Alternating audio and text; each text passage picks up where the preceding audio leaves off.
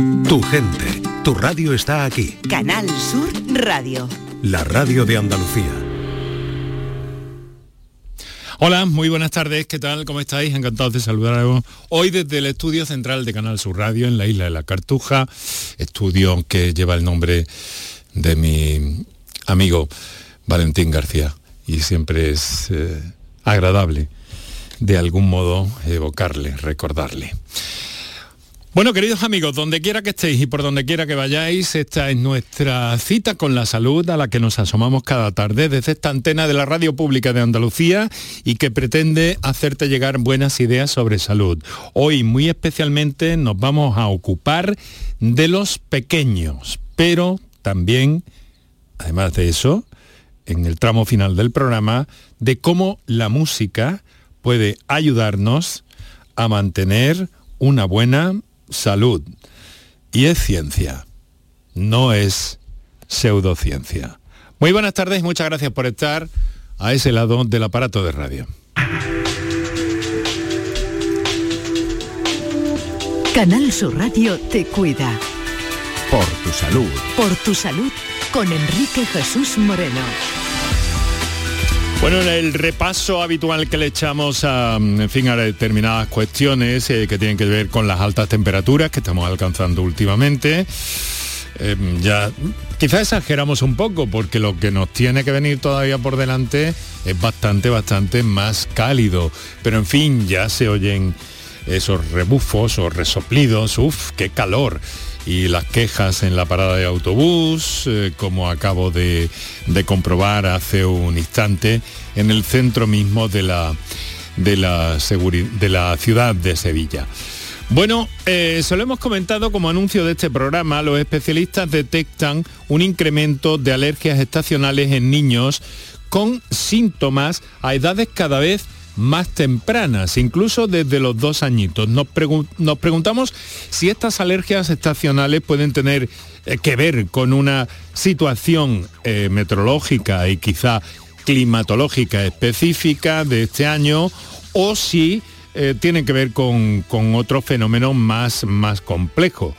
Precisamente Sevilla es la provincia de Andalucía donde más intensa se prevé esta primavera para los alérgicos al polen, con una estimación de intensidad moderada en Córdoba, Huelva y Jaén, leve en Cádiz, Granada y Málaga y muy leve en Almería. Desde luego en eso el estado y la floración o la escasa floración de algunos cultivos eh, pues eh, como efecto, mm, en fin, colateral eh, positivo, aunque la situación de la sequía es muy grave, pues puede aliviar los síntomas de algunas personas, de algunos nenes, de algunos chiquillos, de algunos zagales que pueden estar padeciendo eh, algún tipo de alergia a los pólenes. Ese incremento lo vamos a analizar aquí con un especialista que nos acompaña ya desde nuestros estudios y al que enseguida vamos a saludar. Os recuerdo que para intervenir en el programa sobre el tema que os planteamos hoy, alergias infantiles, podéis utilizar los eh, teléfonos y vías de contacto habituales en el programa.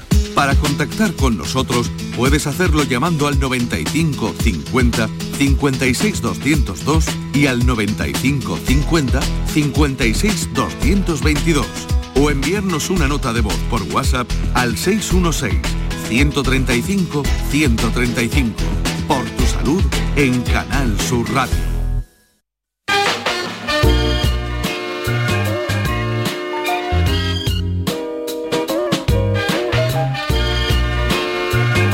Siempre con nuestro mejor saludo y agradecimientos especiales en el programa de hoy a Ana Sellers de Comunicación del Instituto Hispalense de Pediatría, que nos ha ayudado a sacar adelante este programa, también a Paco Flores y aquí conmigo en el estudio central de Canal Sur Radio, Kiko Canterla en la producción. Muchas gracias Kiko, hoy te veo la cara.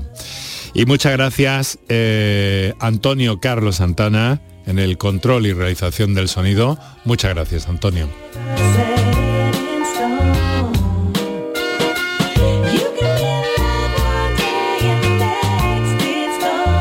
En fin, son las 6 de la tarde, 9 minutos. Hemos alcanzado niveles de radiación ultravioleta eh, más que notables, cada día van a más y a día de hoy pues esto se va notando y especialmente en el interior de Andalucía. En las horas centrales del día no es conveniente ponerse al sol, no ya eh, eh, por capricho, sino que si trabajamos en, un ambiente abierto, pues sería conveniente, si trabajamos al aire libre, eh, sería conveniente tomar alguna medida de protección para evitar complicaciones, quemaduras y si somos jóvenes eh, también, pues hay eh, daños que la radiación puede causar y que no se van a manifestar de momento, pero que pueden manifestarse en la edad adulta y eso eh, pues bueno nos puede acarrear algunas complicaciones. En conclave positiva estamos para analizar este fenómeno, alergias, alergias eh, infantiles sobre todo y por eso contamos con especialistas en la materia, como siempre, como hacemos cada tarde, que es el doctor Jesús Garrido. Buenas tardes, doctor. Muy buenas tardes a todos. Muchas gracias por estar con nosotros, eh, dejarnos este, eh, prestarnos este trocito de su tiempo denso hoy eh, por cuestiones profesionales, es pediatra, trabaja en Granada, en el Instituto Hispalense de Pediatría y hoy precisamente hemos coincidido en Sevilla. Efectivamente, y estoy encantado de estar aquí con todos vosotros para ver si podemos ayudar un poquito a contribuir a esa salud que tanto os preocupa a los padres. Al, calorcito, doctor. En Granada estamos un poquito más fresquitos. un poco más fresco. Y lo que baja de la sierra porque la noche no tiene nada que ver con nada. Eso es un auténtico, fíjese, yo me atrevo a decir que regocijo. Bueno, Jesús, eh, Jesús además es, eh, eh, pues bueno, es uno de esos profesionales de la medicina que está en el ámbito de redes, en el ámbito en concreto de, su, de su página web, que hemos señalado en nuestro Twitter, por cierto, y que se llama Tu Pediatra, mi, pediatra, perdón, mi pediatra online.com. Sí. Eh, Cuéntanos un poco de es eso. Es una actividad que empecé por casualidad hace ya casi 12 años. De ahí pasé un poco también a redes sociales, haces contenido en vídeo. Y ahora mismo pues podía encontrar contenidos míos, aparte de la página web, en el canal de YouTube de Medicina TV de Pediatría y en un canal de TikTok, que es el doctor Jesús Garrido Pediatra y ahí hago contenido, acceso libre para que todos los mm. padres tengan información con la que acercaros un poquito a la salud con menos ansiedad, con más conocimiento y teniendo la capacidad de tomar decisiones cada vez mejor fundamentadas. Vale. Bueno, eh, nuestros oyentes, recuerdo, pueden hacer llegar sus comunicaciones a las líneas habituales eh, y al teléfono de las notas de voz de WhatsApp 616-135-135. Es algo a lo que está acostumbrado, ¿no? En esa, en esa página, doctor, ¿Qué, qué, preocupaciones eh, más? Supongo que por parte de los padres, claro. Especialmente los primeros años de vida del bebé, en los que las familias están totalmente perdidas. Hoy en día tenemos en las familias pues un niño, dos niños, es la excepción el que ya llega a tener más. Entonces todos prácticamente somos padres y madres novatos y nos encontramos al principio con algo que nos desborda y que además nos interesa mucho, nos preocupa muchísimo hacer bien esta tarea.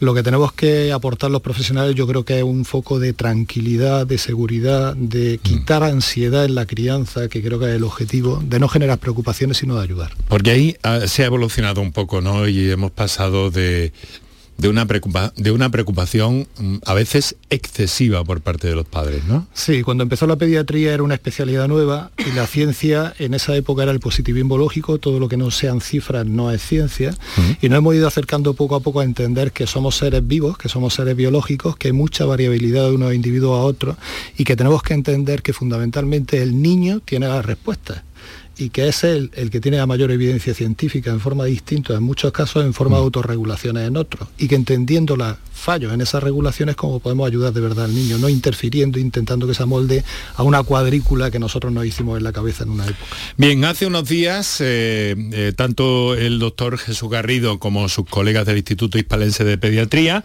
nos llamaban la atención a propósito de eh, ese incremento progresivo en el porcentaje de niños con alergias estacionales y destacan además que los menores presentan síntomas a edades cada vez más tempranas. ¿Esto es nuevo? ¿Tiene que ver con las circunstancias de este año, con la meteorología, incluso con la climatología quizás? ¿O con qué tiene que ver?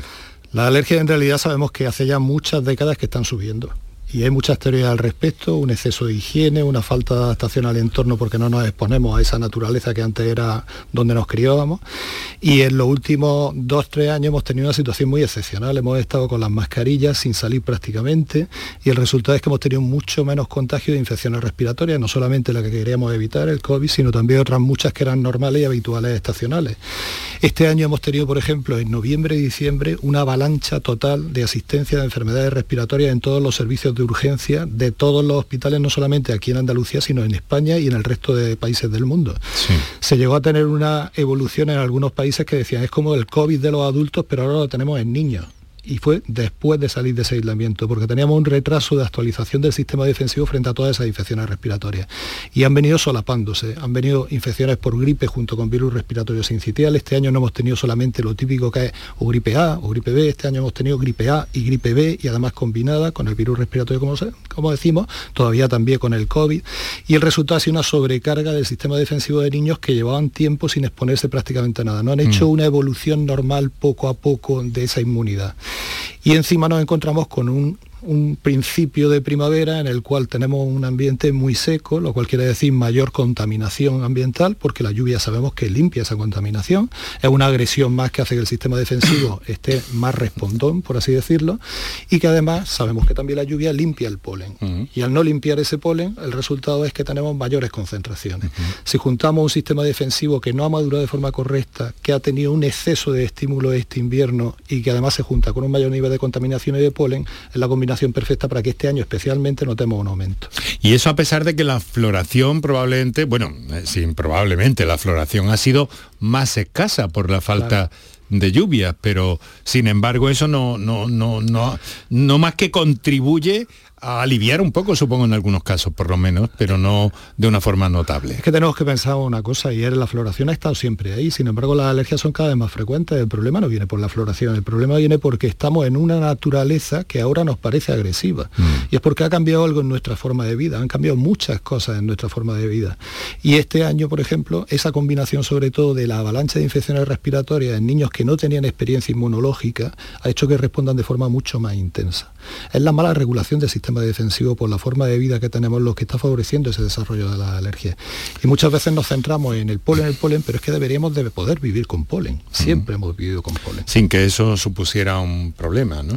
En cualquier caso, eh, desde luego esto que nos dice, eh, en fin, puede ser un problema para algunas personas, pero sin embargo, eh, doctor, mm, desde luego, para el campo de la pediatría y para el campo de la investigación y el estudio, es muy atractivo. Es decir, ¿qué está pasando? Le traslado la pregunta, ¿hasta dónde sabe la medicina qué está pasando con las alergias y esta incidencia sobre la población infantil cada vez más intensa? Pues cada vez vamos conociendo más. Durante mucho tiempo la alergología se ha basado fundamentalmente en que hiciéramos notarios de la alergia, por así decirlo, hacer pruebas diagnósticas y cuando lo diagnosticábamos, pues intentar no exponer al alergeno, intentar sacar al niño de ese ambiente. Por ejemplo, la típica medida básica, si eres de la costa y tienes alergia, suele ser a los ácaros, vete a vivir al interior. Si ah. eres del interior... Eso se dice pronto. A quien puede.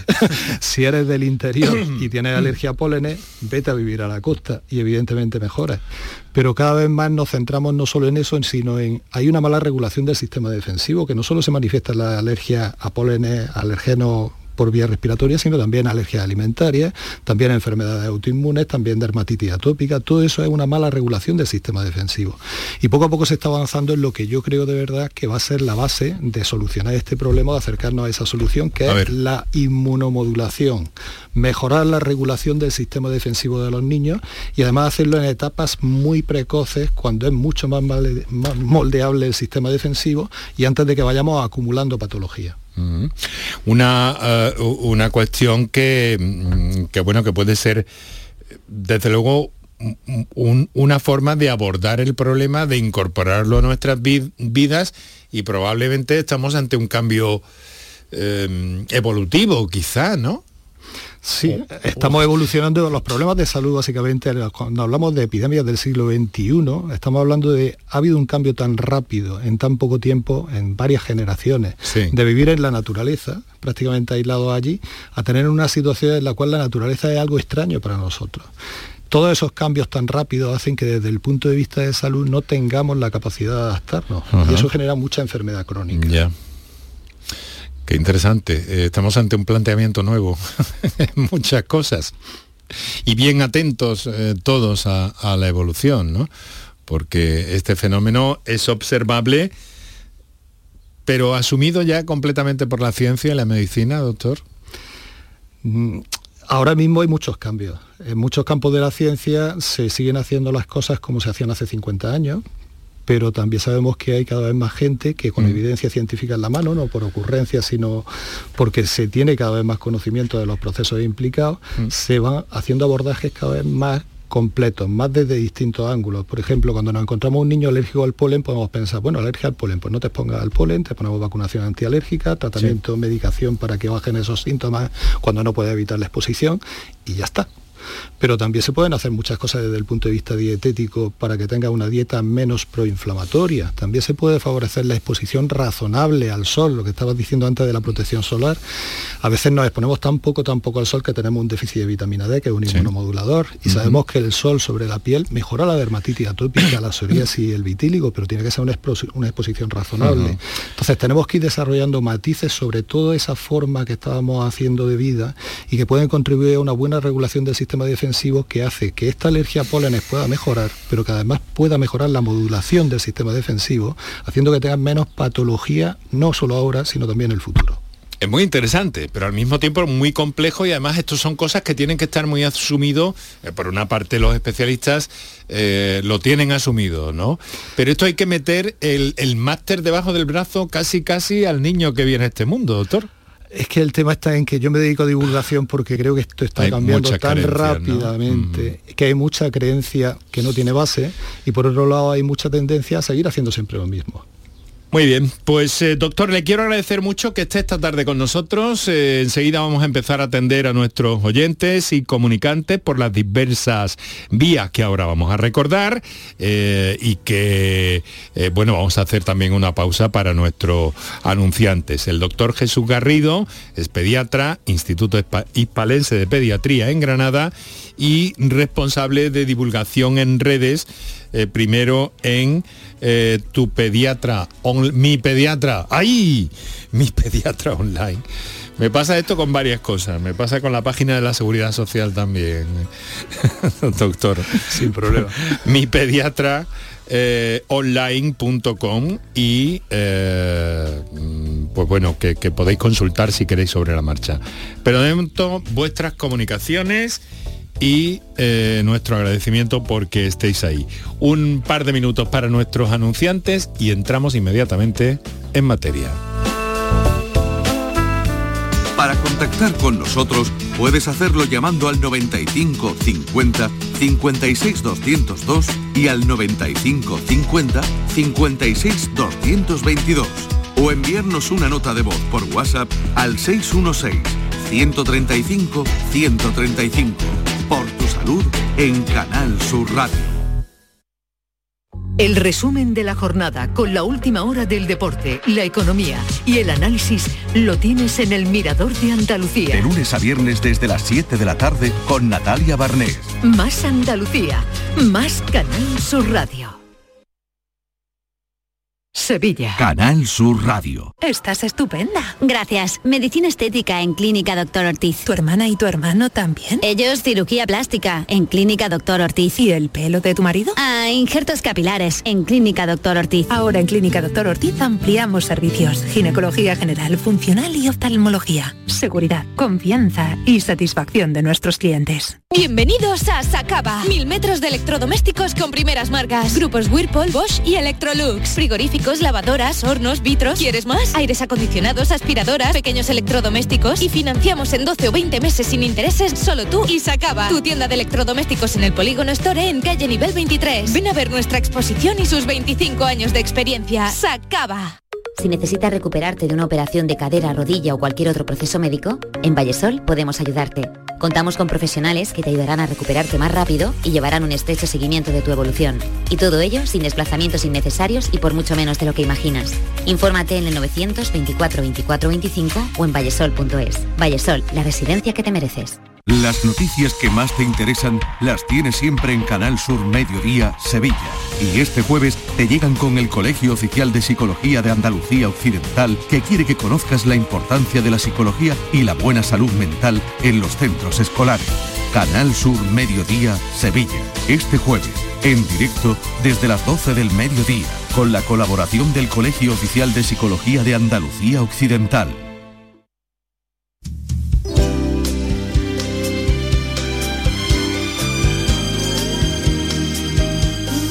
Canal Sur Radio te cuida. Por tu salud con Enrique Jesús Moreno. Son las 6 de la tarde y 25 minutos en este momento. Estamos hablando de alergias, de alergias infantiles, preferentemente de la situación eh, que, se está viviendo este año debido eh, pues a múltiples factores. Algunos de ellos tienen que ver desde luego con el tiempo que hemos tenido y estamos compartiendo el conocimiento que nos traslada el doctor Jesús Garrido, pediatra del Instituto Hispalense de Pediatría en Granada. Tenemos una primera llamada comunicación, una primera llamada telefónica, comunicación que establecemos con Coín en la provincia de Málaga, desde donde nos llama Juan. Buenas tardes, Juan. Hola, buenas tardes, Jesús, buenas tardes, Enrique. ¿Qué tal? Eh, era para hacerle una consulta y o así nos podría dar una ayuda, una idea o algo para, para mi hijo que tiene dermatitis atópica severa desde los cuatro años y tiene 14 y seguimos luchando con ella. Hemos probado con muchísimos tratamientos, lo último ha sido una vacuna que envió hoy el nombre, que lleva tres años poniéndose la vacuna y sigue teniendo pues rachas de unos bajones tremendos, sigue brotando, eh, lo, último que vamos a probar ahora también es una otra vacuna que se llama Duplis, Duplicen 200, hmm. que nos ha dicho el doctor que es un poquito más fuerte, que vamos a ver si se le puede eh, mejorar, pero vamos, llevamos luchando ya, te digo, desde los cuatro años y quisiera que me diera una idea si esto se puede cortar o esto hmm. es permanente ya, porque le está afectando ya claro, incluso ahí el colegio, los niños pues le ven la cara como la tienen porque le he enviado las piernas, le ven el cuerpo, le está afectando en todo. Y mm. no sé si me podría dar alguna idea. Dermatitis atópica, ¿verdad? Sí. Dermatitis atópica. Pues, pues escuchamos al doctor Garrido. Juan, no, no te vayas. Muchísimas gracias. Te explico, Juan. Eh, una dermatitis atópica, antes estábamos comentando fuera de línea, que en realidad es otra manifestación más de lo mismo. Hay una mala regulación del sistema defensivo. Es frecuente que esto se asocie también con alergias a pólenes a veces, también se puede asociar con alergias alimentarias Imagino que ya con la vacunación que te están poniendo es que ya le han hecho estudios de todo tipo para ver si puede tener otras alergias asociadas, alergia a la proteína de la leche vaca, alergia a cualquier otro alimento y también alergia respiratoria. Cuando aparecen estos brotes de dermatitis atópica tan intensos, el problema es que suele sobreinfectarse. Entonces, una cosa que no se utiliza demasiado, no sé si alguna vez lo habéis probado, ¿habéis probado alguna vez a bañar a vuestro hijo con una solución de permanganato potásico? La verdad que no. Mira, te cuento, te cuento. Tal como he visto la fotografía de las piernas, yo creo que deberías de utilizar permanganato potásico, apúntalo, al 1-10.000.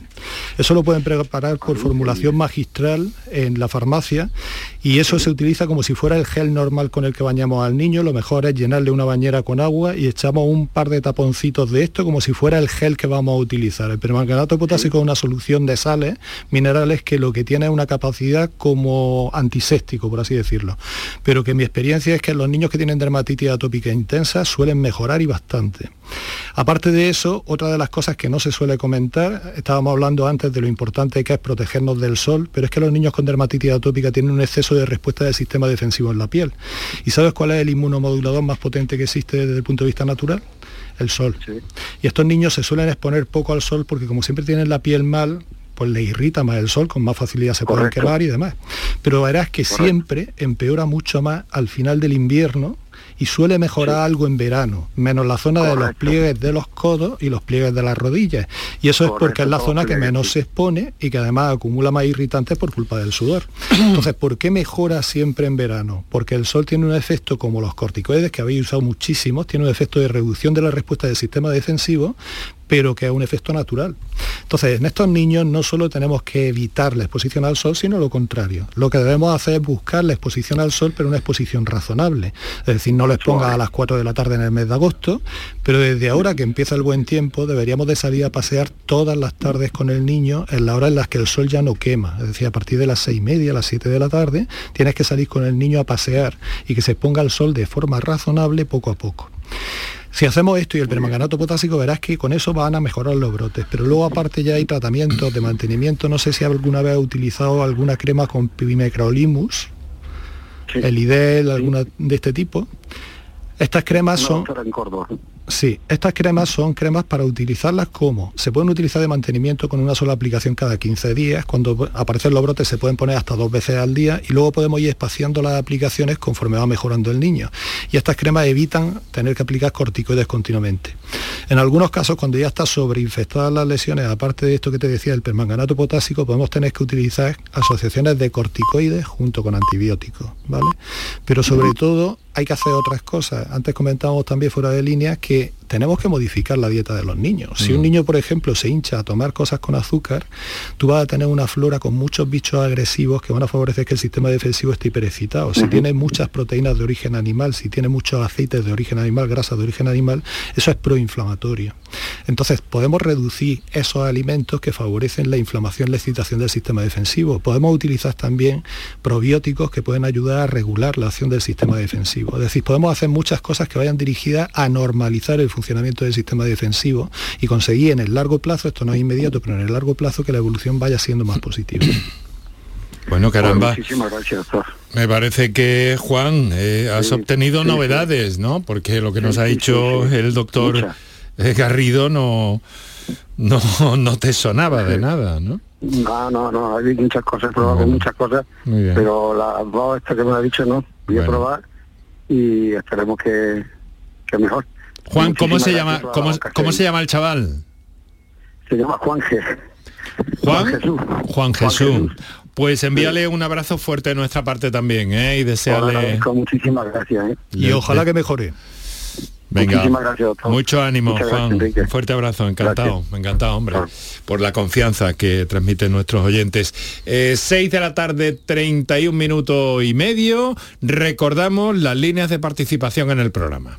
Para contactar con nosotros puedes hacerlo llamando al 95 50 56 202 y al 95 50 56 222 o enviarnos una nota de voz por WhatsApp al 616-135-135. Por tu salud en Canal Sur Radio.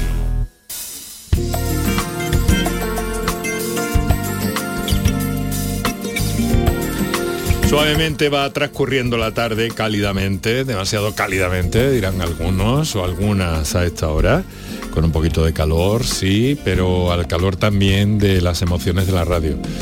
Eh, bueno, esta mañana he, llegado, he llegado a, la redacción central de Canal Sur Radio y, bueno, y me he sorprendido porque no sabía nada, pero todos los compañeros eh, pues eh, se pusieron a felicitarme y también me encontré a mi jefa más inmediata, hizo lo propio y luego me ha llamado mi director y ha hecho lo propio y digo, bueno, esto es cosa de los oyentes de Canal Sur Radio y de los oyentes del programa Por tu Salud, que en el último, en el último, mm, en la última oleada que se ha publicado hoy misma, correspondiente a la primera entrega de este año 2023, pues ha eh, ha recogido una multiplicación de oyentes.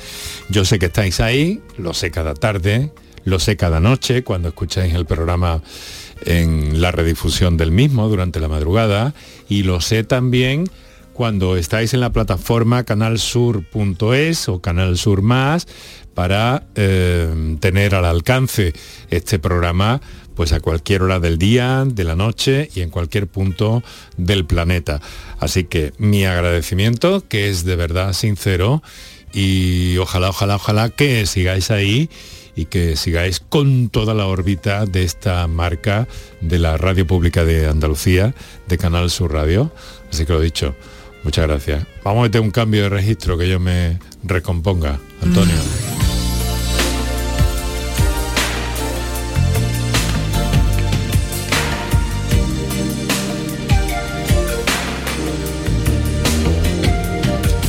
26 minutos eh, para las 7 de la tarde. La música es importante, por eso la ponemos en las transiciones, pero hoy además nos va a ocupar de forma muy especial porque vamos a hablar en los últimos 10 minutos del programa con el doctor eh, Jesús Romero Imbroda, que es eh, presidente de la Sociedad Andaluza de Neurología, porque mañana hay una masterclass en la que está implicado el doctor, que es buen músico, pero además buen musiquero, que son dos cosas distintas y que las dos son buenas para el doctor Romero Imbroda, que ya la página de la Sociedad Andaluza de Neurología tiene una playlist en Spotify relacionada con música y enfermedades neurológicas. Y créanme que hay una infinidad de canciones muy interesantes y que además el verano pasado el propio Jesús estuvo con nosotros acercándonos a un universo fantástico cuando había determinadas canciones, por ejemplo, alguna de los Beatles donde había una frase o tres palabras que estaban relacionadas y que estaban hablando de una eh, patología neurológica. Y analizar todo eso es intenso para quien le guste la música, disfrutar de la música y disfrutar también un poco de esa de ese conocimiento ahí adjunto que llevan las canciones. Bueno, pero eso va a ser dentro de unos minutos. Ahora seguimos con las alergias y seguimos con nuestro invitado de esta tarde, el doctor Jesús Garrido. A ver, eh, doctor, tengo aquí una consulta que es de, una persona que, eh, que me da la impresión de que no es un niño ni una niña, no nos dice qué edad tiene, pero que le vamos a trasladar y si hay posibilidad de darle alguna orientación pues dejamos contenta a esta persona. Es María de Jaén, buenas tardes, nos dice, llevo sobre 10 años que me hice las pruebas de la alergia a partir de una analítica de sangre. Me salió al polen de olivo, las gramíneas, al platanero, etcétera. Aparte al hongo de la humedad y ácaro del polvo. He estado tiempo tomando cetiricina de 10 miligramos una por la mañana y otra por la noche. Ahora llevo tiempo tomando Evastina 20 solo por la mañana. Tengo spray nasal y atroven porque de noche es cuando más me noto pitos y burbujas en el pecho. Creo que a raíz de pasar el COVID me noto peor del pecho. ¿Podría ser asmática? Estoy todo el año con la medicación y con síntomas. ¿Algún consejo o indicación que me pueda dar el doctor? Muchas gracias. Felicidades por el programa. Mi diagnóstico y tratamiento me lo puso mi médico de cabecera. Claro, quiere decir que su especialista de familia quiere decir que, que, estaba, que estaba correctamente al menos diagnosticada. Doctor, ¿podemos orientar a María? Sí, sí, estos síntomas se producen durante todo el año, a pesar de que las pruebas de alergia, como tú dices, te han salido positivas a muchas cosas. Y eso lo que nos está indicando es que en realidad no eres alérgica a algo concreto, lo que tiene es, tu sistema defensivo responde con una inflamación excesiva frente a irritantes que no debería de responder o que debería de responder de forma muy leve. Entonces los medicamentos que al final necesitas son medicamentos que le digan al sistema defensivo, baja la respuesta que te estás pasando. Esos antihistamínicos, el más básico es un antihistamínico, el antihistamínico, por ejemplo, la cetiricina o la evastina que estás tomando, son antihistamínicos que se pueden tomar en una o dos dosis diarias cuando los síntomas son asociado a pólenes, te suelen decir que, por ejemplo, la evastina mañana y noche, la mañana y noche, mejor mañana y tarde, porque siempre los pólenes van a empeorar a partir del momento que atardece. En el momento que se refresca un poco el tiempo, es cuando aumenta la concentración de polen más a lo largo del día. Y entonces, si te tomas por la mañana y por la tarde, vas a notar que controla un poco mejor eso. En cuanto al tema del ahogo, eso hay que valorarlo hasta qué punto. Es decir, tendrías que ver cuál es la saturación de oxígeno que tienes en sangre. Si en algún momento estás muy mal y te atienden en ese momento, van a ver si esa saturación es muy baja. Y la, el atroben es un medicamento muy básico, es un medicamento que puede ayudarte, pero que cuando de verdad hay un asma se, suelen utilizar corticoides y broncodilatadores. El atroben es un intermedio, por así decirlo. Si vas bien con esa medicación es suficiente, pero con la edad que tiene, eliminar, eliminar esa reactividad es bastante complicado. En los niños... Ahí es eh, donde incidías al principio, doctor. Claro, en los niños y es la parte que a mí me gusta de la pediatría, y es que en la pediatría podemos conseguir niños sanos, mientras que los adultos tenemos por desgracia el problema de estar pagando la factura de lo mal que hayamos hecho las cosas a lo largo de toda nuestra vida y ahí podemos paliar, pero es muy difícil curar en adultos. Eso es lo que a mí me gusta de la pediatría, el hecho de que puedes curar casi de verdad. Entonces, siempre que detecten las cosas desde el primer momento y en este caso en el campo de las alergias, pues muy especialmente, ¿no? Sí, y además son síntomas muy básicos que nos empiezan a dar. Si tú te encuentras con que tienes un niño, por ejemplo, recién nacido, que hace una reacción que llamamos exantema alérgico, que le sale prácticamente a todos los niños, que son granitos diseminados, que van saliendo, se quitan en los primeros días de vida, pero hay niños que tienen esa reacción de, mucho, de forma mucho más intensa. ¿Qué nos está diciendo? Este niño tiene predisposición a esa respuesta exagerada. Si además me hace una alergia, por ejemplo, a la proteína de la leche baja, de vaca de forma precoz, en los primeros primeras semanas, primeros meses de vida, ya me está dando otra alerta. Si empieza a desarrollar una dermatitis atópica más llamativa, si empieza a hacer bronquiolitis cada vez que pilla un resfriado, todo eso nos está diciendo esto está mal regulado y podemos actuar y cuanto más precozmente lo hacemos, mejores son los resultados y sobre todo más patología evitamos en el futuro. Hay un aspecto que a mí me preocupa y que inevitablemente cuando hablamos de alergias a mí me gusta sacar, eh, porque ayer, por ejemplo, tuve una pequeña crisis con el plátano de Indias porque en el momento que se que empieza a correr un poco de brisa, no hace falta que sea mucho viento, la brisa es muy agradable, pero todas nuestras ciudades están cargadas de plátano de Indias y en este momento en plena floración. Y a mí particularmente me hacen un daño importante, doctor. Pero creo que no solo a mí, creo que el plátano de, de sombra es un problema en nuestras ciudades. Sí, los alergenos más frecuentes en las ciudades, por ejemplo en Granada también lo es el ciprés, Sabéis que Granada es una ciudad de mucho ciprés y tiene muchos problemas de alergia. El plátano de sombra, también el plátano de India, hubo una época en la que especialmente se utilizó, ¿por qué? Pues porque es un árbol que tiene mucha envergadura. Y crecimiento rápido. Crecimiento mm. rápido, como nos dicen, pues efectivamente da muy buena sombra. El problema es que también tiene una polinización que es bastante agresiva, por así decirlo. En realidad agresiva, agresiva no lo es, pero que nosotros tendremos a responder mucho contra ella. Entonces es uno de los problemas que tenemos más en la ciudad. En zonas, de, zonas rurales tenemos más problemas, por ejemplo, con el olivo y la gramínea. Claro, mm, va por zonas, pero de alguna forma eso es evitable, ¿no? A la hora de programar un barrio, a la hora de proyectar un barrio, hay algunas cosas que se pueden tener en cuenta. Claro, lo que pasa... Pero tengo entendido que a los alergólogos no les hacen mucha cuenta. Claro, lo que pasa es que, por ejemplo, acabas con los plátanos de Indias que hay en la Plaza del Campillo en Granada, que son centenarios, y mm. pues a los alérgicos les haría mucha gracia, pero a lo mejor a otros sectores no les hace tanta. Mm. Entonces, a la hora de planificar, sí que es verdad que muchas veces hacemos porque esto queda bonito, porque nos parece que da una buena sombra, pero sin tener en cuenta problemas de salud que se pueden generar. Bueno, hay alguien que nos eh, pregunta y nos cuestiona eh, hasta qué punto eh, mantener un colchón y unas sábanas y almohada correctamente, no ya higienizadas, sino con cierta prevención para las alergias, pueden evitar complicaciones, y especialmente en los niños. Me parece que esto es importante, ¿no, doctor? Sí, de las alergias más frecuentes desde el punto de vista respiratorio, y esto ya da igual si estamos en la costa o en el interior, están los ácaros. Y los ácaros son pues bichitos que viven en el polvo y que en ropa de cama, en cojines, en alfombras, en cortinas pueden crecer. Y cuando nosotros no tenemos ciertas condiciones de higiene mínima, el resultado es que se multiplica mucho esa proliferación de ácaros y puede empeorar mucho los síntomas en algunos niños. Hay otros que no tienen nada que ver con los ácaros y entonces a ellos no les afecta demasiado. Pero reducir la población de ácaros de una habitación es relativamente sencillo. Tenemos que limpiar la ropa con frecuencia, la ropa de cama. Esto se le viene el mundo encima a una familia cuando dice cuidado con los ácaros. Sí relativamente sencilla. Me alegro mucho de que nos aporte esta solución. Las medidas más básicas, las habitaciones hay que ventilarlas todos los días. Mm. Es decir, a los ácaros no les gusta el cambio de temperatura. Si nosotros por la mañana con el fresquito abrimos el dormitorio y lo ventilamos, reduce la proliferación de ácaros.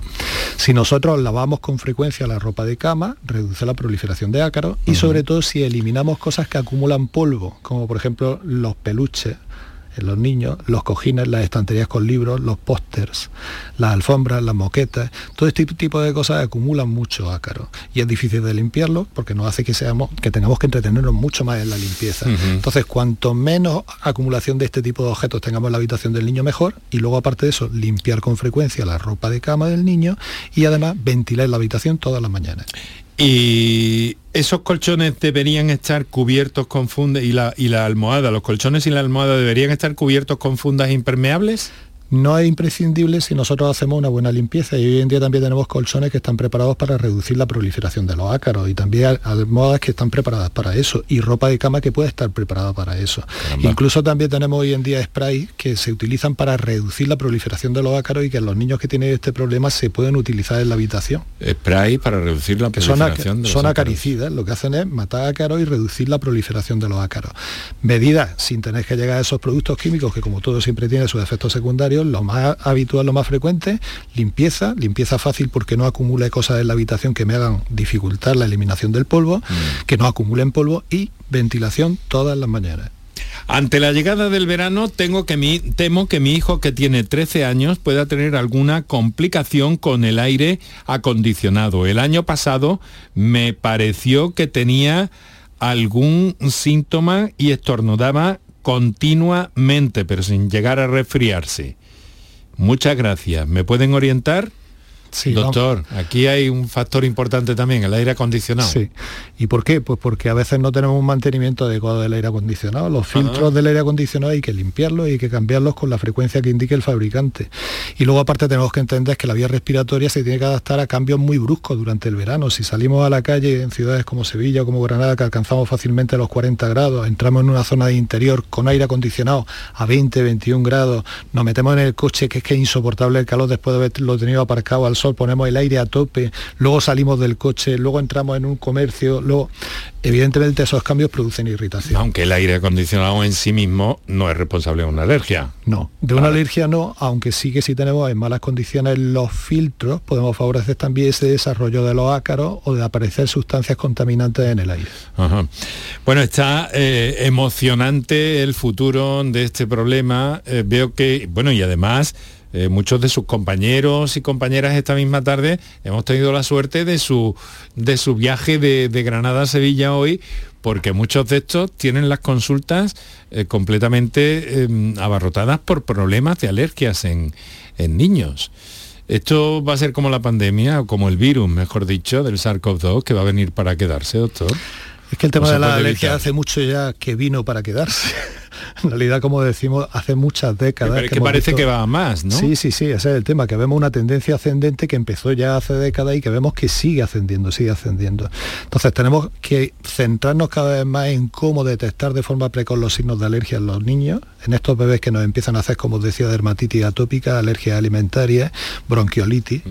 Y en estos niños tenemos que empezar a centrarnos en normalizar el funcionamiento del sistema defensivo, más que abordar los síntomas uno por uno. Hay muchos niños que con un año, van al neumólogo porque tiene bronquiolitis, van al dermatólogo porque tiene dermatitis atópica, van al digestivo o al alergólogo porque tiene alergia a la proteína de la leche de vaca y cada uno lo trata pero sin abordar el problema central, que es la mala regulación del sistema defensivo. Tenemos que centrarnos ahí aparte de cada uno de los síntomas.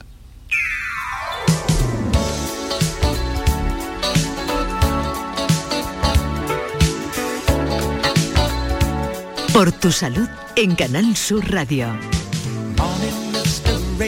Yo además tengo un problema de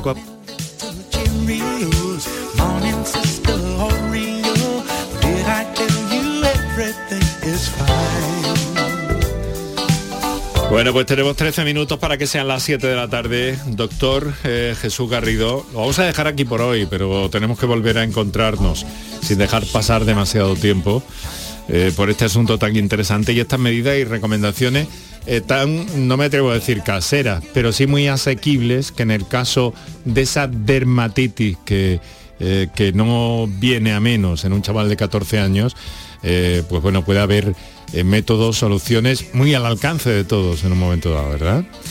Doctor Jesús Garrido es pediatra, recuerden mi pediatra online.com y trabaja en Granada en el Instituto Hispalense de Pediatría. Ha sido un placer conocerte, Jesús. Igualmente, un placer estar aquí contigo y con todos nuestros oyentes. Volvemos a quedar en otra ocasión y empezamos a seguirte ¿eh? en redes sociales. Un abrazo fuerte, que vaya muy bien.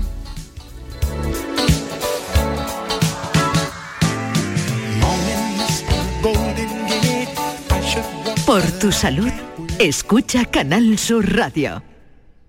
En abril, Sol 1000. Aprovecha el cambio de hora con Social Energy y disfruta más horas de sol, más ahorro. Aprovecha las subvenciones disponibles para ahorrar hasta el 90% en tu factura con tus paneles solares gracias a nuestras baterías. Primeras marcas con hasta 25 años de garantía. Estudio gratuito en el 955 44 11 11 y socialenergy.es. La revolución solar es Social Energy. La información más útil, el detalle de lo que pasa en Andalucía y en tu entorno más cercano, lo tienes en La Mañana de Andalucía con Jesús Vigorra.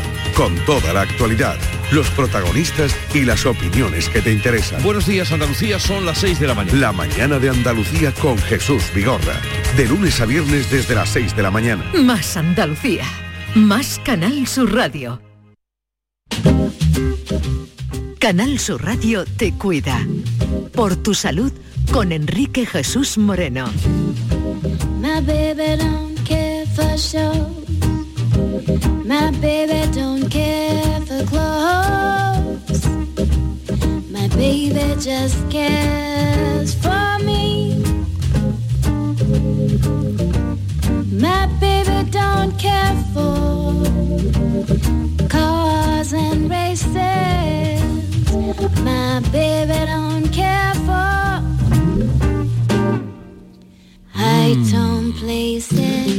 Delicia. La música tiene algo especial, sin duda.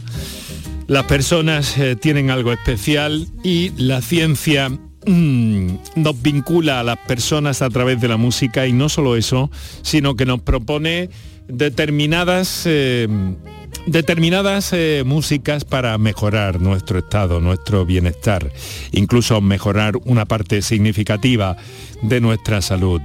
El doctor Romero Imbroda, Jesús Romero Imbroda, nos acompaña hasta ahora. Doctor, muy. Buenas tardes, Enrique Jesús, ¿qué tal? ¿Cómo estás? Pues encantado de saludarte y a ver si repetimos pronto la experiencia del año pasado en la que nos diste eh, pues una lección magistral de, de- de muchas cosas que tienen que ver con la música y la neurología en este caso. Bueno, a mí me gusta decir, bueno, a, a ver, ¿cómo te has implicado con Pedro Guerra en un asunto que se llama eh, Masterclass? Eh, que, que mañana vais a ofrecer en eh, Málaga y que nos gustaría que nos contaras eh, pues un poco lo- los detalles de este encuentro. Mañana en una sesión de tarde bastante, bastante larguita, ¿no? Bastante potente. Cuéntanos qué es. Sí, bueno, yo creo que, como ya sabes, mis pasiones son la música la neurología y desde la Sociedad Andaluza de Neurología que, que presido y desde Quirón Salud Málaga queríamos crear una actividad de formación que, donde confluyeran las neurociencias y la música y consideramos que el marco adecuado al Museo Interactivo de la Música de Málaga, que es un espacio mágico ¿no? que hace honor a los instrumentos musicales, incluso por encima de los estilos y de los artistas. ¿no? Y entonces eh, íbamos a analizar de varias facetas eh, la, la vinculación entre la música y la neurociencia, cómo la música nos sirve para comprender más cómo funciona el cerebro, cómo podemos considerar la música como elemento para diagnosticar enfermedades, incluso cómo puede servir la música para tratar enfermedades. Y para ello contamos con la, la- la complicidad y con la colaboración de varios eh, artistas, de varios neurólogos y después de algún artista como Pedro Guerra, que es un artista apasionado por la neurociencia. De hecho, él escribió una canción sobre Alzheimer y, y- y que nuestra eh, sociedad científica pues premió pues, por esa sensibilidad ¿no? a la hora de exponer. ¿no? Y en ese rato, en esas dos o tres horas, vamos a hacer una actividad de formación donde van a confluir. ¿no? Va a haber también musicoterapeutas, eh, musicólogos, eh, artistas y queremos dar highlights, pinceladas, cosas destacadas que, que nos puedan servir para profundizar ¿no? en, esa, en esa relación tan profunda. Jesús, esto es ciencia, ciencia de verdad, ciencia del siglo XXI. Sin duda, es, eh, tenemos nuevos métodos tecnológicos eh, basados en ciencia que podemos eh, objetivar con exactitud qué cosas suceden. No, no son interpretaciones filosóficas, sino son hechos medibles, reproducibles y que desde bueno, pues de toda la historia de la humanidad, el, el ser humano que experimenta la música, incluso antes de nacer, pues nos sirve ¿no? como elemento para modular nuestro estado de ánimo, para motivarnos, para acompañar, comprendernos y también eh, consideramos que, que es un elemento esencial para ver cómo funciona, cómo se desarrolla o cómo incluso puede neuroproteger eh, al, cerebro, ¿no? Es decir, vemos que la música es bastante resistente a la neurodegeneración y nos puede servir como aliado a la hora de explorar a un paciente con un deterioro cognitivo e incluso tratarlo. Neuroprotector, son palabras, son ideas muy potentes, Jesús. Sin duda, sin duda, todo, todo elemento de estimulación cognitiva eh, y, si me apuras, no farmacológicas, ¿no? o sea, que no tienen efectos secundarios, también puede ser el ejercicio físico, buena dieta, descansar bien, todo eso, pero interesa estudiarlo para, para, para ver hasta cuándo hasta cuánto debemos eh, recomendar este, estos elementos y sobre todo estandarizar su manejo y su aplicabilidad. Mm, Jesús, y a modo de, cuestión particular, ¿cómo descubre uno la música que le hace bien, la música que le lleva eh, por el buen camino, que le proporciona eh, bienestar? ¿Es cuestión de prueba y error o se puede dirigir a la, a la playlist de la Sociedad Andaluza de Neurología para ilustrarse? bueno, nosotros tenemos una playlist, efectivamente, hemos hablado alguna vez de ello, donde playlist en Spotify, donde hay un montón de canciones que remedan elementos de la neurociencia, pero eso es eh, eh, en cuanto al individuo depende del aprendizaje, aprendizaje, previo, de la cultura del entorno, de, de qué ha escuchado en casa y sobre todo de su experiencia personal. Es decir, hay personas que, en mi caso, por ejemplo, escuchar algo de música me activa para estudiar, ¿no? Hay gente que no puede, es un distractor. Y después, ¿qué tipo de música? Pues puede, eh, pues para, para hacer deporte necesitas quizás un tipo de música, pues para viajar otro, música que captas, ¿no? Esta, esta, esta herramienta tan chula de, captar. Hay una canción que me gusta, pero no sé, la capturo y después la escucho, porque vas descubriendo, ¿no? Tiene esa capacidad de... la música en el mundo está en, constante creación, ¿no? Y tenemos que también beber de esa música y de la previa, por supuesto. Bueno, ¿cómo, ¿cómo se va a desarrollar este, este asunto? Sé que hay mucho, mucha gente inscrita, muchos jóvenes, sobre todo, esto me parece muy importante. Eh, pero cuéntanos pues cómo se desarrolla una masterclass sobre un asunto de este calado. Pues básicamente hay una, uno, el interesado o eh, interesada, se puede escribir en la web música y neurociencias.com.